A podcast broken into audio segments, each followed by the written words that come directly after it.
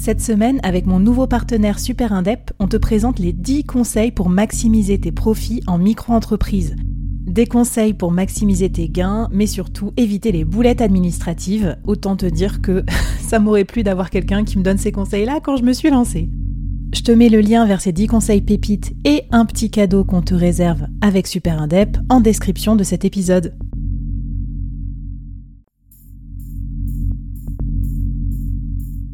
À quoi ressemblerait ton business si tu pouvais être épaulé par les meilleurs experts? Avoir un board de rêve disponible 24 heures sur 24 pour t'aider, répondre à tes questions? Je suis Flavie Prévost et ce board, je l'ai créé pour toi dans ce podcast. Tu es dirigeant, entrepreneur, freelance ou tu vas bientôt te lancer? Ne reste pas tout seul dans ton coin. Inspire-toi des conseils des meilleurs chaque jour par ici, à mon micro. Et si tu l'oses, on te mettra au défi parce que nous, ce qu'on aime bien, c'est te faire progresser vite et bien. Alors bienvenue à toi, bienvenue dans ton board et bon épisode.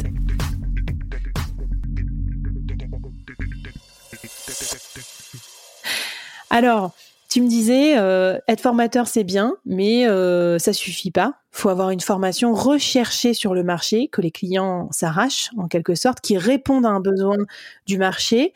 Comment on fait pour trouver son marché? Euh, Qu'est-ce qui est recherché par les clients?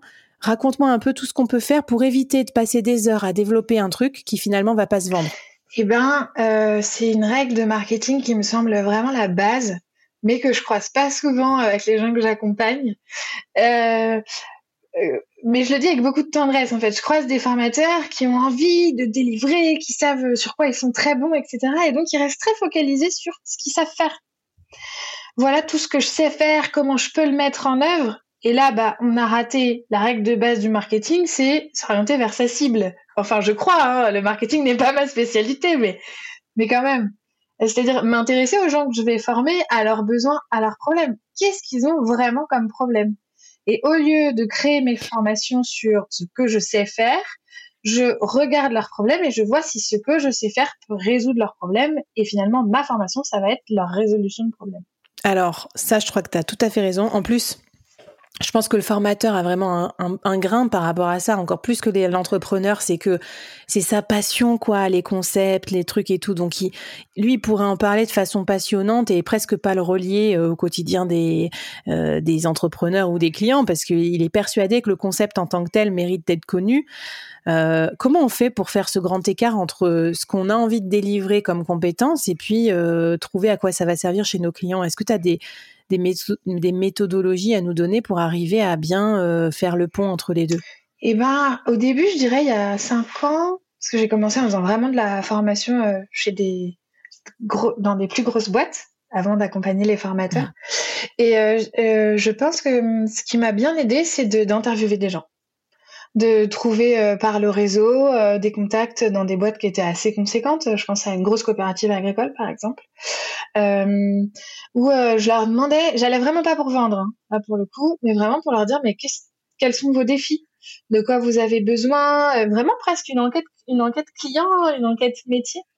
et puis après, bah, ça c'est les premiers. Et puis après, c'est à force d'écouter mes clients, d'échanger avec eux, d'avoir une posture euh, au moment du rendez-vous découverte euh, très ouverte pour comprendre ce qu'ils ont comme problème plutôt que de parler solutions. On parle vraiment euh, ce qu'ils ont comme mm. problème. S'ils avaient une baguette magique, qu'est-ce qui changerait d'un coup Des questions comme ça en fait, plutôt que d'essayer de plaquer ce que je sais faire. Tu me diras, les solos qui nous écoutent, ils ont un avantage. Enfin, pour ceux qui freelance, et c'est souvent la base de, des solopreneurs, ben, c'est qu'ils connaissent bien les problèmes des clients, puisqu'ils freelancent toute la journée euh, chez des clients qui ont des problèmes. Exactement. Donc, j'ai envie de dire, je trouve que faire du consulting ou du freelancing, c'est trop bien pour. Euh, alors, listez-les les problèmes pour être sûr qu'ils sont pas uniques, mais si vous en envoyez à répétition, répétition, euh, ben, moi, je pense que c'est un bon, un bon critère pour votre première formation. Et après, sur la forme, peut-être, donc ça c'est le fond, enfin, enfin en gros c'est l'adéquation entre le besoin du client et, l'envie. Après, sur la forme et le fond, qu'est-ce, quels sont les conseils pour faire une formation qui marche vraiment? Qu'est-ce qui marche comme formation en gros en entreprise? Qu'est-ce que les gens achètent en ce moment? Parce qu'il y a peut-être des modes aussi. Bah aujourd'hui, ils vont chercher de la formation qui soit interactive Et alors attention, interactif, ça veut pas dire juste faire un petit quiz avec un super outil qu'on connaît très bien à la fin, euh, voilà. Hein, ça, ça n'est pas interactif. je peux les faire chier, pardon pour le mot, pendant 7 heures et faire un quiz à la fin, ça ne marchera pas. Quand je parle d'interaction, c'est des formations qu'on appelle euh, formations action, où finalement le participant euh, ça va être l'acteur principal et moi je suis plus que un metteur en scène. Et c'est là où on parlait dans l'épisode 1 de se mettre en retrait et de laisser vraiment la place aux participants. Et donc euh, je suis un peu le metteur en scène qui est assis pas celui qui est sur scène et qui pousse tout le monde là pour expliquer comment faut faire, mais celui qui est assis et qui regarde et qui dit le moins de mots possible. Dans les faits, euh, quand j'anime une formation de 7 heures, je dirais que si je parle 2 heures, c'est pas mal quoi parce que je vais lancer des exercices, les faire réfléchir entre eux. Ce qui compte, c'est vraiment qu'ils aient eu, euh, qu'ils aient pu s'approprier les choses. Si je fais du descendant, ils n'ont pas le temps.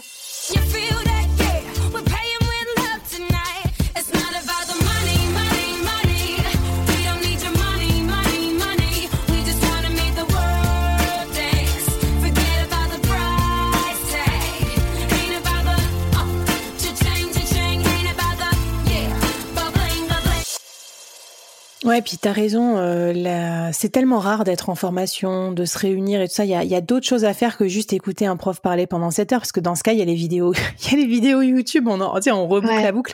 Moi, j'avais j'avais un truc à partager, je vous le mettrai aussi dans la newsletter euh, du board, mais on m'avait appris en, en, formation de formateur justement un triangle entre le sujet de la formation, donc le fond, le contenu, euh, l'apprenant individuel, c'est-à-dire que chaque personne se sente bien individuellement et progresse individuellement, et puis le groupe, euh, c'est-à-dire que chacun s'entende bien avec les autres et tout. Et il fallait que ça soit un peu un triangle euh, isocèle, quoi, que les trois, on s'occupe des trois. Alors que souvent le formateur que je vois débutant, il va penser que à son sujet, mais il va pas penser à faire interagir le groupe entre eux, ou alors à faire faire des exercices individuels. Alors que moi, quand je suis dans une formation, j'aime bien aussi, je sais pas moi, avoir 30 minutes pour avancer sur mon plan d'action ou fabriquer, je sais pas quoi. Donc euh, c'est super intéressant ce que tu dis sur l'interactivité et moi je le, ouais, je le, je le vois beaucoup en entreprise aussi. Je pense que les gens sont beaucoup plus open à ça maintenant. Oui, et puis très clairement, euh, si on se met à leur place, il y a un DRH euh, ou gestionnaire de montée en compétences dans la boîte qui commande de la formation et qu'on a marre d'entendre à la fin, ça m'a servi à rien, je me suis ennuyée. Non, mais c'est vrai, lui, il a, des ROI à respecter. Enfin, on lui demande d'avoir des, choses euh, qui vont vraiment euh, être bénéfiques à l'entreprise. Donc, il faut aussi prendre le problème de l'acheteur et pas que du participant en considération. Ouais.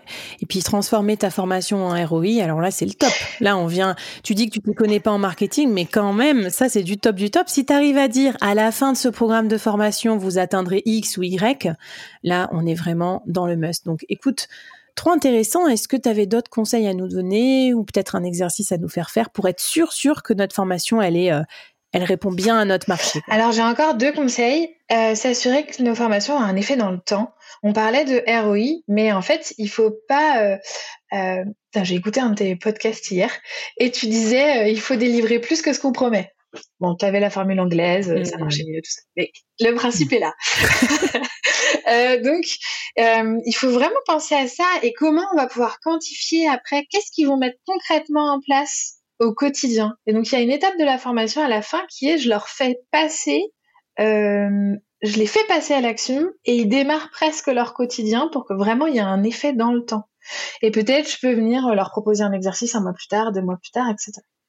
Donc ça c'est le, le premier. Et puis le deuxième qui me restait, c'était bah quand même, n'a pas parlé beaucoup de Calliope, mais dans ce que recherche le client, rendez-la finançable, la formation.